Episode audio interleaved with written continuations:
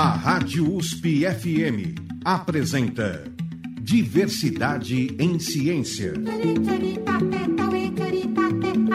Entrevista com pesquisadores e cientistas sobre relações sociais, questões étnicas, de gênero e orientações sexuais. Para apresentar diversidade em ciência, Ricardo Alexino Ferreira. No Diversidade em Ciência de hoje, o nosso tema é o samba e as suas vertentes socioculturais e educativas. Para falar a respeito desse assunto, o nosso entrevistado é Marcial Consani, professor do Departamento de Comunicações e Artes da ECA USP. Maciel é doutor em Ciências da Comunicação pela USP e pesquisador do campo da educomunicação. É também autor do livro Como Usar o Rádio na Sala de Aula, lançado pela editora Contexto. Marcel, é um grande prazer tê-lo aqui conosco. Muito obrigado, Ricardo. Eu é quem agradeço a oportunidade. Então, também boa tarde a todos os ouvintes. Pois é, Marcel, você ah, tem uma formação que é muito interessante, né? Você é graduado em artes na área de música ah, e depois você ah, vai para o campo da comunicação, né? Como é que se deu esse processo, a passar da artes para a comunicação? Bom, eu acho que essa trajetória transversal, né, como a gente pode definir, ela foi em parte planejada, em parte ela foi uma adaptação às, às circunstâncias, porque inclusive eu não tenho uma tradição familiar de estudo de música. Né? Também não tenho uma tradição familiar de acadêmicos, né? Uma coisa que é, é, é meio incomum, né? Por coincidência, minha irmã também, ela faz carreira acadêmica, né? Mas assim, é, tem pouquíssimas pessoas na minha família que olha, olharam para esse lado. Quanto à música, aí foi mais uma escolha, uma escolha pessoal do final da juventude. Eu tinha ideia de que eu tinha que fazer alguma coisa de que eu gostasse muito para poder justificar, para poder ser bem sucedido, né? Eu tive essa clareza e ao contrário de todos os aconselhamentos paternos e, e de parentes, eu não fui fazer nada na linha de. É, me, não, não fui ser metalúrgico, não fui ser engenheiro, não fui ser nada que, na, na concepção da família, seria o futuro para alguém da, da, da nossa condição. Inclusive, você é violonista, né? Ah, você toca Sim. muito bem violão, né? Ah. É, eu, eu, estudei muito violão. Você dizer que eu toco muito bem, assim, eu, isso, isso valia uns 20 anos atrás, quando eu já havia me formado, né? Eu, eu sou a prova de que você pode ter professores excelentes e não se tornar um excelente é, concertista, né? Eu estudei música clássica e acho que a única tarefa, assim, o único empreendimento musical que eu não fiz foi dar recital de violão clássico. Né? O resto, enquanto arranjo, é, reger pequenos grupos, é, até composição, né? É, é eu acabei fazendo, né? O que também não me ajudou muito na carreira do violão solo, porque o instrumento musical da linha erudita, ele exige uma dedicação tão grande que é muito difícil você olhar para o lado e fazer outras coisas. Então eu acabei olhando para outros lados, tendo outros interesses que me levaram para onde eu estou hoje. Inclusive, no seu mestrado, você uh, defendeu a dissertação, né? Avaliação de softwares na educação musical, né? Na, uh, dentro da modalidade aí de música. Já seria o seu, a sua dissertação de mestrado já é esse processo de transição para a comunicação, né? Quando eu disse que é uma questão muito de circunstâncias, é, eu me formei em 1990 na graduação. Foi uma, um momento decisivo porque estavam havendo grandes modificações na tecnologia ligada à música, tanto em você ter uso de computadores, como de você digitalizar o estúdio. Então era uma, uma temática que me interessava bastante. Eu acabei trabalhando com isso na prática e dessa prática de trabalho foram surgindo oportunidades para trabalhar na área de educação, na área de cultura. Então foi uma migração assim quase que natural, diria isso, né? Então quando eu cheguei ao mestrado na Unesp, eu já cheguei com a convicção primeiro de que eu queria fazer pesquisa nessa área envolvendo educação, então estou na linha de educação musical, que eu queria envolver a questão da tecnologia, que com, com o tempo ela foi se transformando na questão midiática. Eu já não, não olho para isso como tecnologia, eu, eu olho como uh, mídia, né? com a mediatização da cultura e da música. Né? E finalmente eu senti necessidade de ter um aporte maior de ciências sociais que me levou para a área de comunicação. Então, é, eu, eu diria que foi uma espécie de tempestade perfeita é, que eu não sei se eu nascesse de novo, se eu conseguiria repetir essa trajetória. É, e a, é interessante que dentro da comunicação você entra também dentro da educomunicação. Mas antes, inclusive, da gente falar do processo da educomunicação e como você pensa a música dentro deste processo, você fez aqui uma seleção musical ah, para a gente. Que música podemos ouvir nessa sua gente, seleção? A gente pode começar com o, o Novíssimo Antigo, que seria o Machuca da Chiquinha Gonzaga, na versão que foi utilizada inclusive como abertura para a minissérie da Chiquinha Gonzaga na Rede Globo. Ah, então nós vamos ouvir um Machuca da, da Chiquinha Gonzaga, interpretada por ela mesma. Por ela, não, interpretada por Clarice Werner ao piano ah, sim, e é. Daniela Mercury no vocal. Ah, perfeito.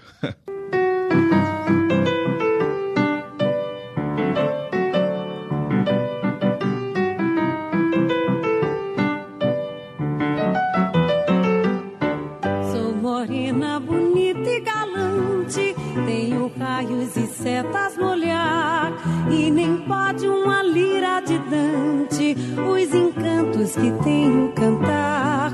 Quando passo os bilontras me olhando, de binóculo erguido com ardor, dizem todos se bamboleando, abrasados em chamas de amor.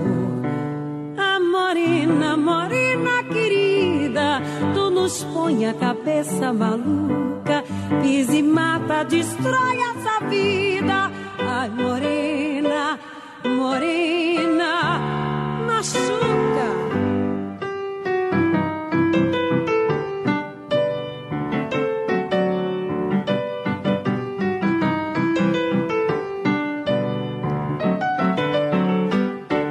Eu machuco deveras a todos, até fico contente por isso.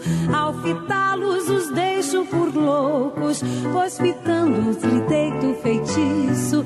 Sou morena que quando passeio, deixo cauda de luz como um astro. É uma régua de gente que veio, me dizendo, seguindo meu rastro. Nós estamos aqui na Rádio USP FM, no programa Diversidade em Ciência, hoje entrevistando Maciel Consani que é professor da ECA USP, está nos falando sobre o samba e as suas interseções com a educação. Pois é, Marcel, você fez a sua escolha musical aí, nos trouxe um Machuca, né, de Chiquinha Gonzaga, interpretada por Daniela Mercury e pela pianista Clara Sverner, né? Ah, e o porquê dessa música? Então, eu achei com, como um excelente mote, porque ela envolve todos os temas que a gente coloca aqui na, nessa conversa. Então tem a questão de ser uma versão midiática feita por uma minissérie de televisão é, que resgata a imagem da Chiquinha Gonzaga, né, que era assim tanto uma pioneira da, da, música no Brasil, da música popular, né, sem fronteiras com a música erudita, como por ser também uma personalidade feminina muito forte. E essa junção né, da Clarice Werner, uma concertista de grande renome na música erudita, e a popstar Daniela Mercury, né, a rainha do, do axé. Né? Então é uma conjunção de vários fatores. Pois é, a, a questão do samba, né? Quando o samba começa a entrar ah, dentro da, do seu universo de pesquisa, né? no, sentido no sentido sociocultural e também ah, educativo? O que eu estou fazendo nesse momento é justamente é, assumir essa, essa vocação e fazer um resgate assim da minha própria trajetória profissional e acadêmica. Porque eu comecei na música erudita, mas eu, eu fiz uma graduação, eu trabalhei como músico uma época da minha vida e eu entrei na música erudita porque eu não tinha opção de fazer uma faculdade de música popular. É um curso que não existia é, na década de 90, quando eu fiz a graduação. Né? Aliás, minto, na década de 80. Né? Então, é, hoje em dia eu vejo com clareza que existem é, eixos transversais, transdisciplinares de conhecimento que tornam toda essa informação muito presente. Então hoje eu vejo sentido em voltar a trabalhar com música, unir isso à comunicação, fazer uma abordagem midiática envolvendo esses dois universos e fazer com que isso é, funcione na minha área atual de referência, que é a educomunicação. Porque o que se percebe muito, principalmente nas instituições que têm os cursos de música, é uma ênfase muito grande no, na música erudita. Um exemplo disso aqui é a nossa própria universidade, né, a nossa a Escola de Comunicações e Artes, que dá muita ênfase na música, mais na música erudita, e em outras instituições também. Você acha que. Como você vê é, esse tipo de, de enfoque dos cursos de música? Bom, a gente tem toda uma história, né? Para responder a sua pergunta, assim, eu tinha que fazer um, um, um especial sobre a história da, do ensino musical no século XX, principalmente no Brasil, né? Mas resumindo a questão, você tem uma, uma questão da música enquanto mercado, que é a música voltada para o entretenimento, onde normalmente se encaixa a música popular, e você tem uma música é, que ela é meio avessa ao mercado, que é a música uh, de elevada aspiração artística, que é chamada de música erudita. Os eruditos não gostam de ser chamados de eruditos, porque é um, como se fosse uma denominação pedante, então eles preferem dizer que é a música clássica, né? Só que o que existe também são dois universos que não se comunicam. Né? São dois universos que ele já tem o seu, seu programa, suas tradições e principalmente a postura do músico. Inclusive os músicos que tocam popular e clássico, quando eles se apresentam, você vê que muda até a postura deles. Né? E hoje em dia, por incrível que pareça, você vê que muito, muito, muito mudou nessa história toda. Né? Hoje em dia você tem pessoas que não, não rotulam o tipo de trabalho musical que elas fazem, mas ainda tem um elemento muito forte que caracteriza assim: música séria é música clássica e música popular é uma música ligeira feita para consumo. Aquela música meio do improviso e que não necessitaria estudo, né? E quando, na verdade, se a gente for, for olhar né, na, na trajetória da música, ah, nós tivemos grandes compositores com músicas altamente elaboradas, né? E na categoria popular, né? Sim, o próprio exemplo da Chiquinha Gonzaga, os contemporâneos dela também, o Ernesto Nazaré, Patápio Silva, né? Então são pessoas que elas se expressavam musicalmente, elas tinham uma cultura letrada na música, elas aprenderam a, a ler música, elas escreviam partituras, mas elas não, não deixavam de gostar muito do, do, dos estilos populares, daquilo de se identificar com o gosto popular. E esse é mais, mais ou menos um conflito que atravessa o, o, a história do final do século XIX até hoje, a nossa cultura brasileira. Uma coisa que você, ah, nessa sua eh, etapa de estudos, né, é pegar o samba e ah, associá-lo como elemento educativo. Né? Ah, aí, quando se pensa a, a educação, está se pensando também no ambiente escolar, dentro da, da formação, ou seria mais amplo? Eu acho que Teve a lei, você vai me ajudar a lembrar o número da lei? 13 mil, né, acho que 941, sobre a obrigatoriedade do ensino da cultura afro africana. É 10.620, a lei 10.629. Isso, 10.629. É, então, o que acontece, né? É, você coloca a cultura africana como se ela fosse uma cultura africana, quase uma cultura alienígena. Distante. Você não identifica o quanto existe dela hoje e quanto ela está presente em todos os lugares. Então, vou exemplificar com um trabalho que eu orientei no final do ano passado. Nós tivemos um TCC aqui no curso de Educomunicação, do o aluno Guilherme Manarim, que já se formou, que chamava-se Educom da Samba porque o objeto de estudo dele, que ele transformou num objeto de aprendizagem, foi a roda de samba. E ele trouxe isso para dentro da escola na forma de um audiovisual que ele produziu na roda de samba da, da comunidade Samba da Vela. Né? e ele fez desse registro uma atividade pedagógica e, e aplicou numa escola, é, uma escola pública aqui em São Paulo. Então ele fez todo o processo de pensamento do educomunicador, que é resolver um problema educacional, que é trazer os conteúdos dessa disciplina de uma maneira que eles sejam estimulantes e atualizados, né? mostrar que isso acontece próximo da, da, própria escola, né? E mostrar que a cultura africana, a cultura afro-brasileira não é um, um, objeto de estudo separado da gente, mas ele está presente no nosso cotidiano em diferentes graus. No caso, uh, a escola, pegando aí a faixa etária, né, um público jovem que gosta muito do rap e do funk, né? como conciliar ou, ou fazer com que se tenha interesse né, pelo, pelo samba? Bom, aí entra um outro aspecto. A gente está falando de cultura, está falando de música, que é um, um, um, mundo à parte dentro da cultura, mas hoje em dia a gente vive muito sob a égide do midiático, ou seja, o poder das telas. Isso a gente pode depois é, retificar, porque começou muito antes, mas vamos dizer assim: aquilo que a TV mostra, aquilo que aparece na internet, que repercute nas redes sociais, é, são os fatos, são as coisas que existem. O que não mostra não existe muito. Então dá a impressão que só existe samba e no carnaval. Porque o carnaval ele consagrou, como fenômeno midiático, aliás, as escolas de samba. Né? Você pensa na imagem do Brasil no exterior, o que, que eles conhecem? Conhecem a imagem midiática brasileira, que identifica a bossa nova como o samba e a, o samba como cultura popular como o desfile de carnaval. E só né, que não atenta para uma grande complexidade de fatores que não conseguiu é, unir né, a ideia do consumo midiático com a identificação cultural.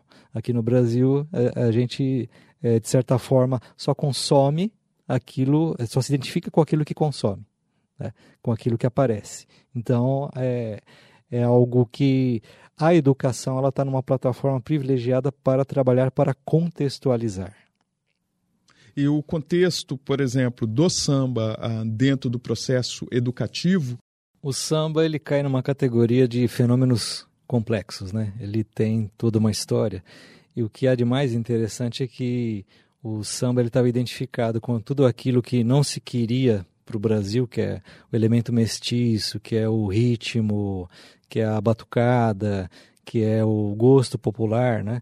E a partir do marco Gilberto Freire, né, dos, que houve a valorização assim da, da mestiçagem, né, ele caiu no extremo contrário. Ele começou a ser rotulado assim como produto de exportação, como marca cultural de toda a diversidade brasileira, né? Assim, somos todos desfile de carnaval do Rio, né? E foi encampado de uma maneira assim tremenda pelo, pelo midiático, né? pelos gatekeepers da, da comunicação.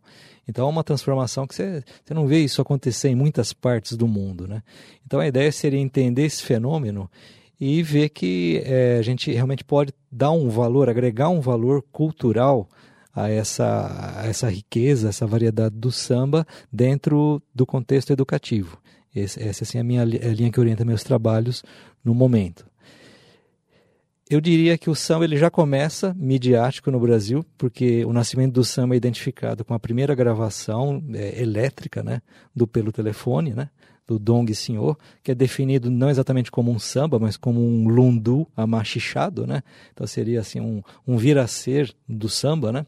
Numa época que ainda havia um grande preconceito contra aquele gosto musical.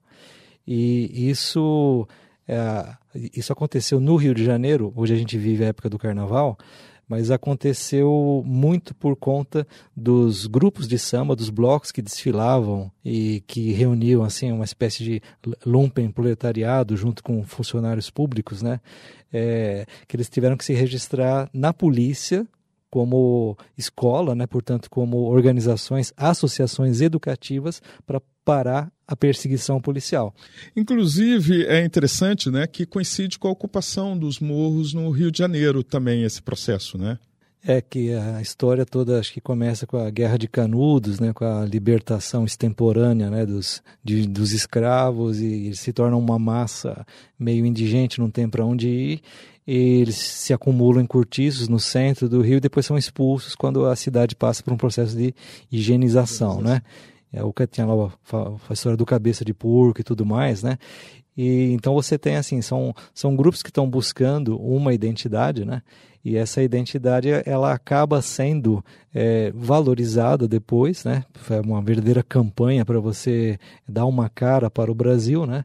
É, e você reconhece, né, que o, o, o, o, mulato, na verdade, ao invés de ser a, a, a, raiz dos problemas brasileiros, ele passa a ser assim a, a imagem do homem do futuro, do, do, brasileiro ideal. Depois de superadas as. Pelo processo de embranquecimento Exato, que começa. A exatamente. Ter, né? Mas antes disso, se percebe muito né, que ah, são os primeiros blocos né, de, de carnaval né, que começam a surgir, que são criminalizados o candomblé é criminalizado, uhum. a capoeira é criminalizada, né?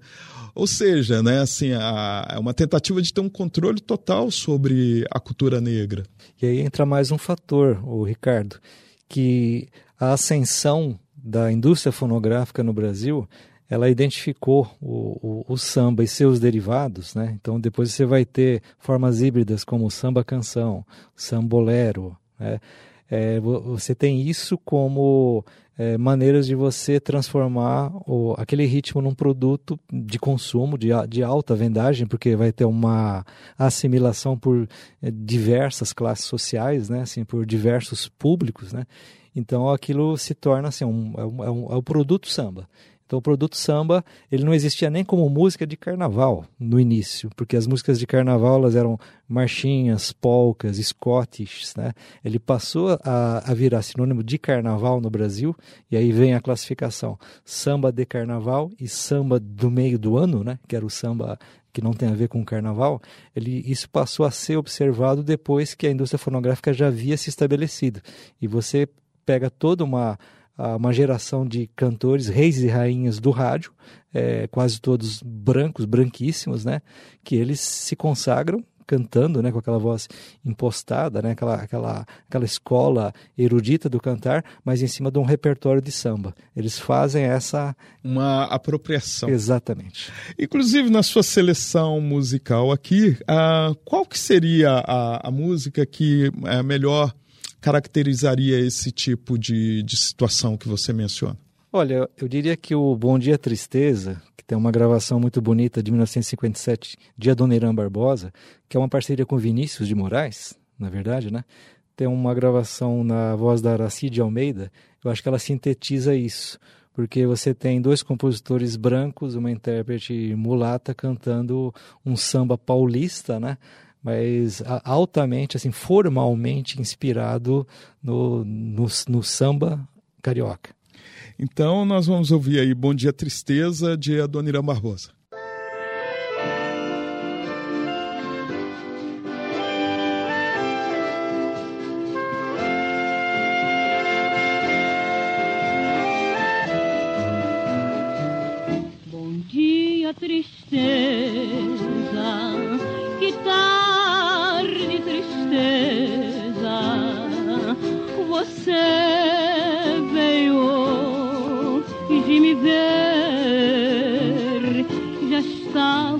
Ficando até meio triste estar muito tempo longe de você.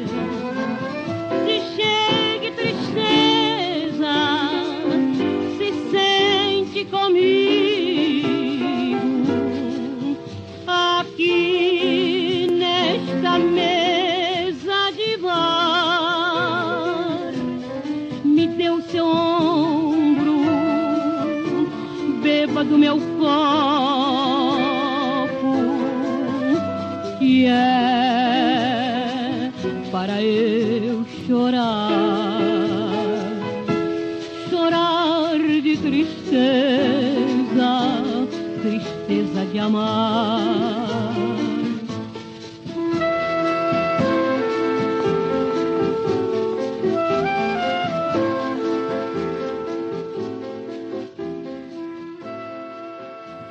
Nós estamos aqui na Rádio USP FM, no programa Diversidade em Ciência, que tem como entrevistado hoje Maciel Consani. Ele está nos falando sobre o samba nos contextos socioculturais e educativos. Pois é, Maciel, você nos trouxe aí a música Bom Dia Tristeza, né? ah, que é do Adoniran Barbosa, e interpretada por Aracide Almeida, que, é, que foi a mais, ficou mais conhecida, né? Talvez até injustamente, né? Porque ela já tinha toda uma carreira como cantora, como intérprete, né? Ah, mas ela ficou mais conhecida como jurada do Silvio Santos. É né? a prevalência do midiático, né? Exatamente. Hoje em dia não é tanto midiático televisivo, mas é, é, é a imagem veiculada em, em muitas telas, né? E a musa do Noel Rosa, né? Sim, ela, ela... intérprete preferida do Noel Rosa, né? Composição do Vinícius de Moraes, né? É uma parceria, né? Acho que é a única parceria entre o Vinícius de Moraes e, e o Adoniran, que não era Adoniran e nem Barbosa, né? Que era o, Pois o é. João Rubinato. Você né? me contou essa Nascido história que, que foi uma grande surpresa, né? Que o Adoniran Barbosa, na verdade, é um heterônimo de. Qual que é? João Rubinato. João Rubinato. É, E ele o era- João Rubinato ah, era um jornalista. Que- Ele era filho de, de italianos, né? Ele trabalhava, fazia um trabalho assim, se não me engano, um trabalho até braçal, indústria têxtil, né? E naquela época você tinha o sonho possível de você eh, vencer o concurso de calouros e ir para o rádio. Pois é, no começo ele teve muita dificuldade né, em, em se impor como intérprete. Eh, ele disse que ele só conseguiu não ser gongado na, na rádio Cruzeiro do Sul, se não me engano, né, no, pelo Paraguaçu, né, que era do, do programa, porque ele trocou o nome, né? Porque o- todas as vezes que ele cantou como João Rubinato, ele foi gongado e não conseguiu acabar a música que ele ia cantar, né? Aí quando ele passou como a Dona Irã, ele conseguiu pelo menos trabalhar no rádio. Isso porque era um nome mais artístico. Era um nome mais artístico, mais sonoro, né? E não traía tanto assim a, a, a origem dele, que era filho de italianos, lavradores, né? Na verdade, né? E, e a ideia não, isso, isso não combina muito, porque o rádio era um- uma urbanidade, era uma, um universo cosmopolita do rádio, né? É uma, um formato assim é, que pede um personagem. Então ele criou o personagem Adoniran Barbosa. que, é, que mistura, não utiliza a língua formal, né? A língua a, a formal, mas assim se, é, se expressa meio italiano, meio português, né? É, era o, era o português, é o ítalo caipira, como se diz, né? E ele, na verdade, ele adotou esse, esse linguajar para compor o personagem, né? E ele continuou sendo, durante muito tempo, um criador de personagens no rádio, né? Até o, ele é conhecido como, na verdade, o que a gente chama de Adoniran é o visual do Charutinho, que é um personagem que ele criou no rádio é, para contracenar com a Pafunça, que era um casal que eternamente as turras, né? E é uma criação, na verdade, se não me engano, do Oswaldo Molles, que era o roteirista, né? E, e ele personificou até o fim da vida a- aquela, aquela imagem que, que não era o João Rubinato, né? E essa imagem é que foi veiculada, construída pela mídia depois, né? Quando Elis Regina resgatou, de certa forma, o intérprete, né? Pra, eles dividiram Tira o Álvaro numa gravação antológica, né? E entrou para a história, né? Com essa, esse, essa, esse, essa persona do Adoniran Barbosa, a imagem do sambista paulistano.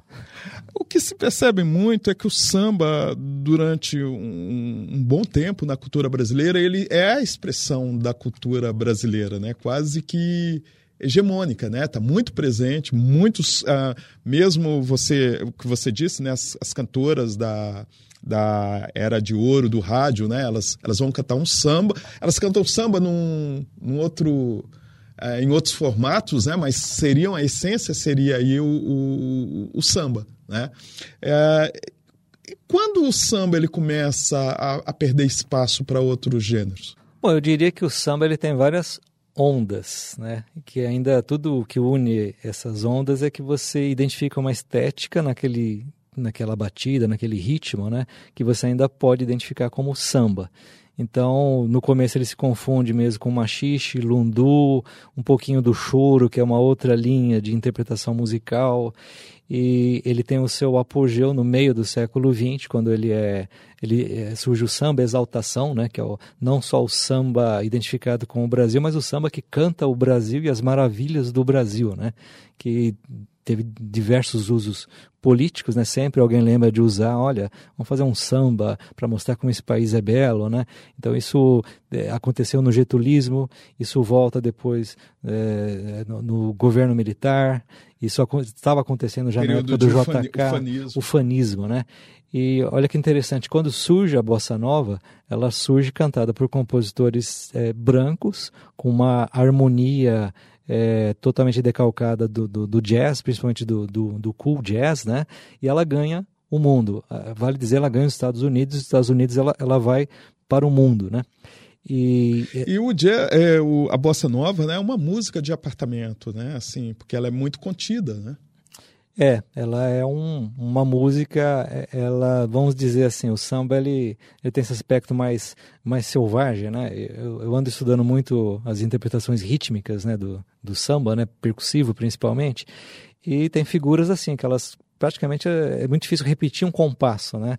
Elas elas en, en, entram dentro de uma dinâmica que elas vão é, elas vão se complexificando, né? Ela tem uma figura ali, só que ela varia muito. O bossa nova é uma batida constante. É tão constante que quando você ouve é, uma bossa nova tocada, você pensa, bom, esse é, esse é americano tocando samba, né? Porque ele toca certinho, né? Quadradinho, né? Então não é aquela síncopa é, que você não, não tem o ruído, né? Não tem a, a o, o punch, né? Da, da, da interpretação percussiva. Na sua relação musical, qual música vamos ouvir agora? Então, depois dessa superação né, da, da, dessa fase midiática, né, do samba identificado com os valores do sistema, do governo, esse samba até domesticado, né? É, desculpe, eu, eu, gosto de bossa nova também, né? É, mas você tem um breve período em que o samba ele se torna muito importante na música de protesto, na chamada canção de protesto, porque ele traz ainda toda aquela carga é, de ressentimento, de, é, de tristeza, né? Como diria Vinícius de Moraes, samba é a tristeza que balança, né?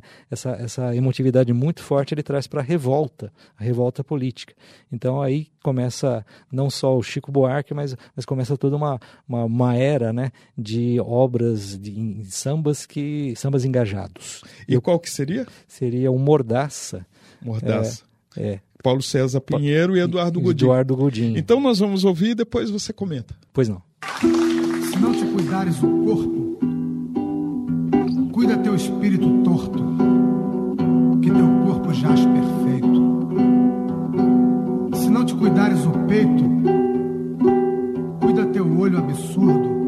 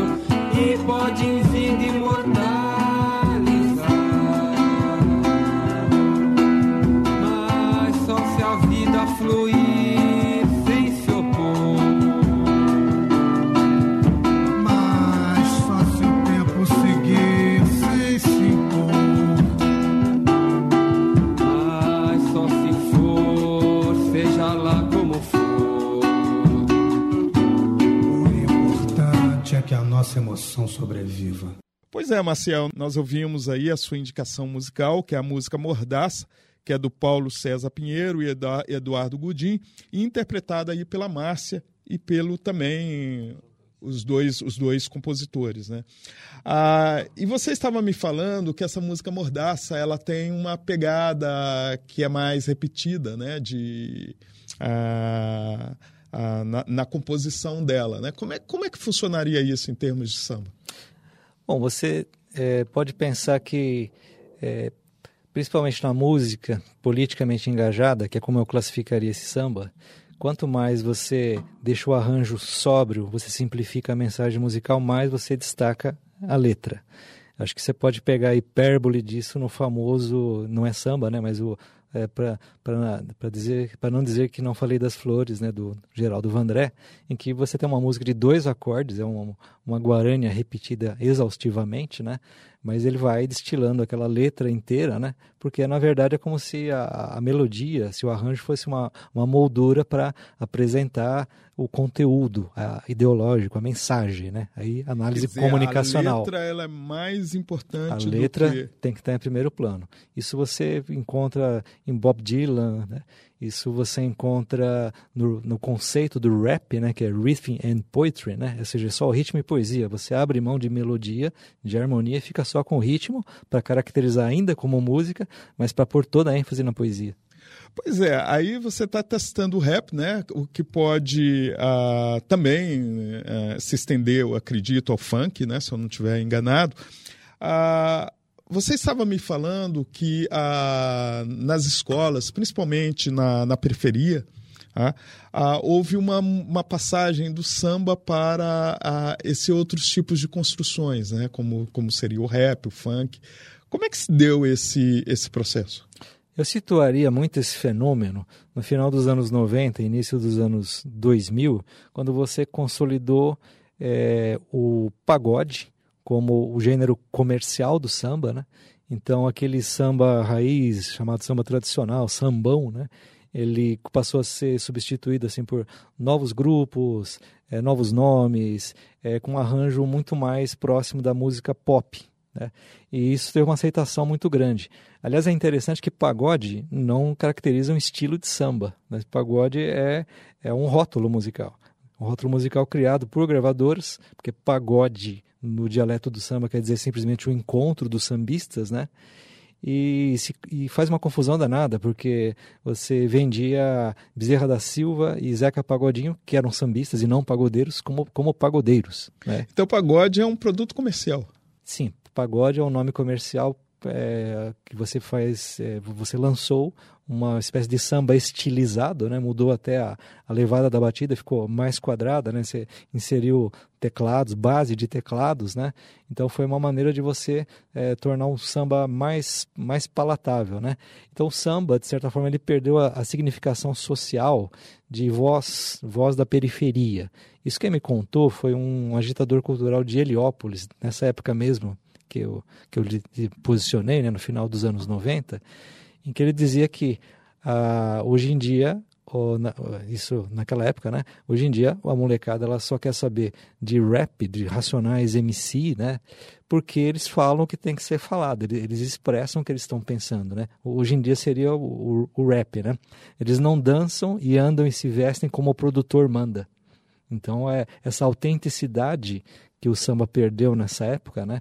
Eu diria que não, não que ele perdeu, mas que o samba autêntico ele passou para segundo plano porque começou a haver uma projeção comercial muito grande, né? Muito veiculada em, em televisão, né? E, né? na mídia em geral, em cima do pagode que era um ritmo artificial, né? Era uma, uma criação de mercado.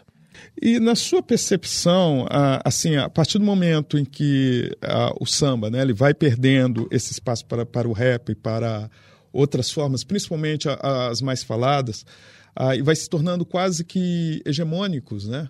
Ah, dentro da cultura, ah, principalmente dos jovens da periferia. nós não temos aí também a, a perda da, da, das experiências, outras experiências estéticas? Sem dúvida. Você tem a, toda a questão de que a, o acesso à arte, principalmente à música, ela é um, um direito. Nós temos acesso, temos direito de acesso à nossa cultura. Isso nos é negado por vários lados. É, o meu trabalho ele se baseia na possibilidade da educação, inclusive a educação formal, não é só a, a cultura, né? Que a cultura é, é, um, é quase um, um fantasma, né? Porque você tem é, um rótulo vago e uma verba inexistente para trabalhar com cultura, né? Você tem é, é muito difícil falar em cultura, né? Mas a educação, né? A educação ela pode, ela tem, ela tem essa possibilidade infinita de usar o interdisciplinar para você trazer a música, no caso brasileiro o samba, como aquele aglutinador dentro do currículo. Então, na parte não só especificamente de artes, mas é, de geografia, história, sociologia, filosofia, linguagens, todas as linguagens, né? É, você pode é, trabalhar tendo como é, pano de fundo, tendo como objeto de aprendizagem a, a música do samba, algo que remeta diretamente às raízes da nossa cultura. Ah, na sua escolha musical, o que, que vamos ouvir agora? Bom, é, eu colocaria o Agoniza Mas Não Morre, que ele é justamente assim, é, é um sambista raiz, que é o Nelson Sargento, né? Ele colocando a resiliência como a marca do samba. Então que mesmo que venha o mercado, tente se apropriar do samba, venha a mídia e diga que o samba é assim, é assado, né? Que vai existir sempre alguém que valorize e que perpetue o samba na sua forma mais espontânea. Então nós vamos ouvir Agoniza, mas um morre, do Nelson Sargento.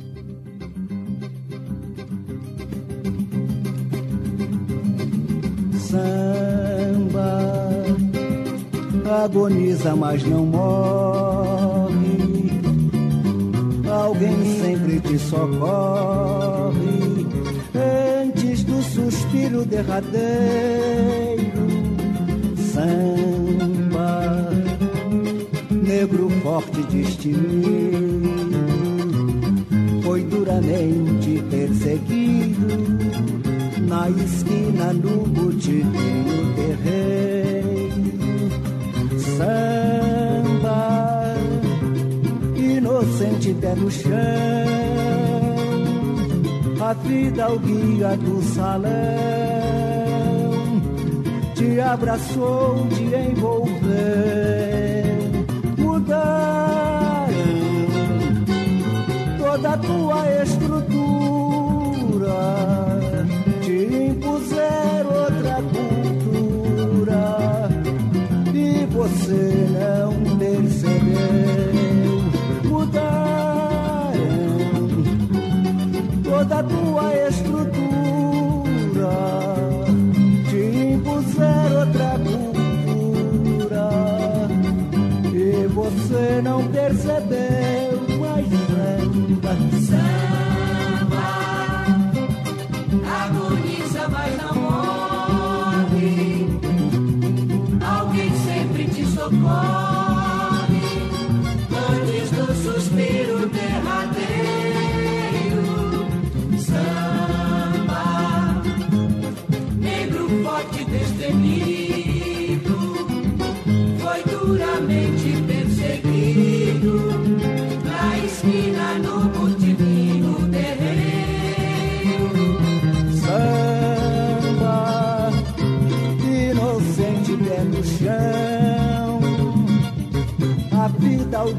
do salão. Te abraçou, te envolveu,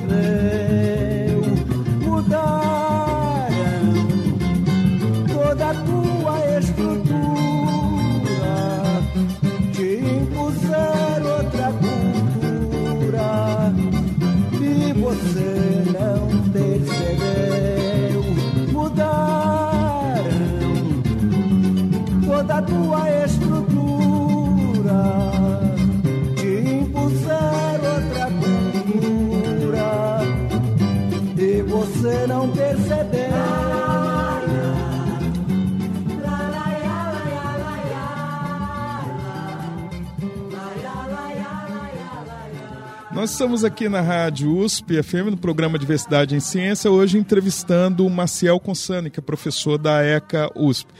Pois é, Maciel, você nos trouxe aí a, a, música Agoniza, mas um morre, né, do Nelson Sargento, inclusive destacando, né, que é uma música, o samba de, de raiz, né, que você a, acabou nos trazendo. E a, é interessante que a, a gente ouve muito falar em escola de samba. Né? Ah, por que esse termo para designar principalmente as escolas que, que fazem desfiles, ah, os grandes eh, desfiles? Então, houve uma oficialização do samba, ou uma apropriação do samba por parte do, do Estado. Né? Seria assim ter apoio oficial né, de transformar o samba num produto de exportação e numa atração turística e, e algo para chamar de brasileiro que só existe aqui, diferente do Carnaval de Veneza, por exemplo, nas suas máscaras. E isso coincidiu muito com a necessidade do samba de perder o seu estigma. Antigamente você podia ser preso na rua por portar um violão, era atestado de vagabundagem. Né? Você, tem um violão, então você é vagabundo, não trabalha, você é músico. Né? E cansados da perseguição, os sambistas, em suas agremiações, eles tiveram a ideia, e me parece que o responsável é o famoso Paulo da Portela, né, o mítico Paulo da Portela, né, é, de fazer um, um, registro na polícia como instituição de ensino, como escola. Então, e isso daí é no começo do anos século 30, XX. Anos 30, a passagem dos 30 para os 40 quando você começou a ter a passagem do blocos de rua, né, os blocos livres, sem nenhum compromisso com temática, com enredo, com nada parecido, né, com as escolas de samba, que culminou do desfile organizado num único local. Então isso foi uma evolução ao longo de, de décadas, né? É, um, é uma evolução também no sentido de movimento, né? Mas que é, culminou com essa ideia de que a, a, escola de samba, apesar de não ser exatamente um, um ensino formal, né? Que é onde o samba é, é, cultivado. Foi a maneira do samba fazer as pazes com o poder público e, em última análise, dela ser encampada pelo poder público como o samba oficial. Uh, no caso, como é que você vê o futuro uh, do samba uh, junto ao, ao ensino uh, nas escolas, né, nas escolas formais? Bom, eu vejo a necessidade de contextualizar a cultura brasileira, de seus elementos como um todo, então uma necessidade interna. Então não é só a música brasileira, a cultura afro-brasileira, a religião brasileira, que elas são grandes desconhecidas do currículo é, é, todo um conjunto chamado cultura brasileira. Como o samba perpassa várias dessas manifestações que eu citei, né? Tem samba que fala a receita da feijoada, né? A feijoada completa do Chico Buarque. Tem os, os afro-sambas, né? Do Vinícius Baden-Powell, que eles tratam muito da questão dos orixás, da religião é, de origem africana, né? Você tem, assim, sambas que tratam de todos os assuntos. Então, trazer o samba para o currículo não é só você apresentar a música brasileira para os brasileiros, é você apresentar uma interface que dialoga com todos os aspectos da cultura brasileira. Você até me, me, trouxe também alguns livros aqui que eu acho que os, as pessoas interessadas né, podem aprofundar. Você trouxe aqui o livro Adoniran, que é do Flávio Moura e do André Nigre. Sim, é. que é uma biografia da Dona Barbosa, assim, bastante gostosa de se ler e com dados precisos. Há o Mistério do Samba, que é do Hermano Viana. É um sociólogo famoso, né? O grande mistério colocado é como é que o samba deixa de ser uh, a música estigmatizada e se torna o símbolo do Brasil. E ele meio que explica isso no texto. E também trouxe Pequena História da Música Popular, que é do José Ramos Tinhorão. É, o Tinhorão, um grande historiador da música brasileira, extremamente controverso, né? E é o historiador que trata da música popular brasileira, porque a maior parte das histórias da música brasileira são histórias da música clássica brasileira. E uh, nós é, eu mencionei muitas vezes aqui o seu livro, né, que seria Como Usar o Rádio na Sala de Aula. Né? Ah, é uma proposta de inserir a metodologia do, do rádio também como educação? Sim, é, a educomunicação, que é a minha linha atual de trabalho e de pesquisa, ela faz justamente a contextualização dos mídia, né, da, da mídia, é, dentro do currículo. Há uma preocupação muito grande estar junto ao, ao ensino formal, né? Embora a educomunicação ela tenha se originado é, nas ONGs, né? Nas associações da, sociais civis, né? E a ideia é como você pode não só escutar, apreciar, fazer todo um trabalho é, estético, é, filosófico sobre a música, mas você vivenciar a música né, por meio da comunicação. Então é possível você trabalhar com festivais de música, é possível você fazer programação musical em, podcasts, é possível você montar um estúdio dentro da escola, é possível você trabalhar com recursos que os estudos profissionais não tinham há 20 anos atrás no contexto de uma sala de aula. Bom, eu é, fica aí a dica também, né, para o ouvinte a como usar o rádio na sala de aula, que é o seu livro, né, lançado pela editora Contexto. Bom, Marcel, nosso programa passa muito rápido, né? Fica o convite para que você volte mais vezes aqui. Ah, você quer falar alguma coisa? Pode falar. Sim, eu queria aproveitar o, o seu convite, né? A gente está falando aqui é, do, do, trabalho que eu faço. E atualmente eu, como professor da disciplina de Educação à Distância do, da licenciatura em Educomunicação da USP, eu estou começando a delinear um projeto que é um projeto de samba, né, de curso à distância sobre samba. E é um projeto destinado a fazer esse aporte, esse suporte para os educadores brasileiros, mas também é um site destinado ao público estrangeiro, para o público estrangeiro ter contato com a técnica, a cultura e a história envolvidas no samba brasileiro. E aí fazer essa ampliar um pouco o universo desses outros povos, né, que a gente também não conhece, mas que eles não conhecem a gente e acham que samba é sinônimo de bossa nova. E isso está em processo de elaboração, né? Sim, a gente está elaborando, a gente já está fazendo as gravações, já a, é, esse semestre a gente vai propor um piloto para os alunos, né? E a ideia é transformar isso num projeto de extensão e cultura e buscar apoio até em outros departamentos, não ficar um, um trabalho é, sem parcerias significativas. Bom, quando já tiver concretizado, né, fica o convite para que você venha falar para os ouvintes da, da USP-FM a respeito desse projeto. Eu agradeço muito e agradeço muito também o tempo que a gente passou juntos hoje, né?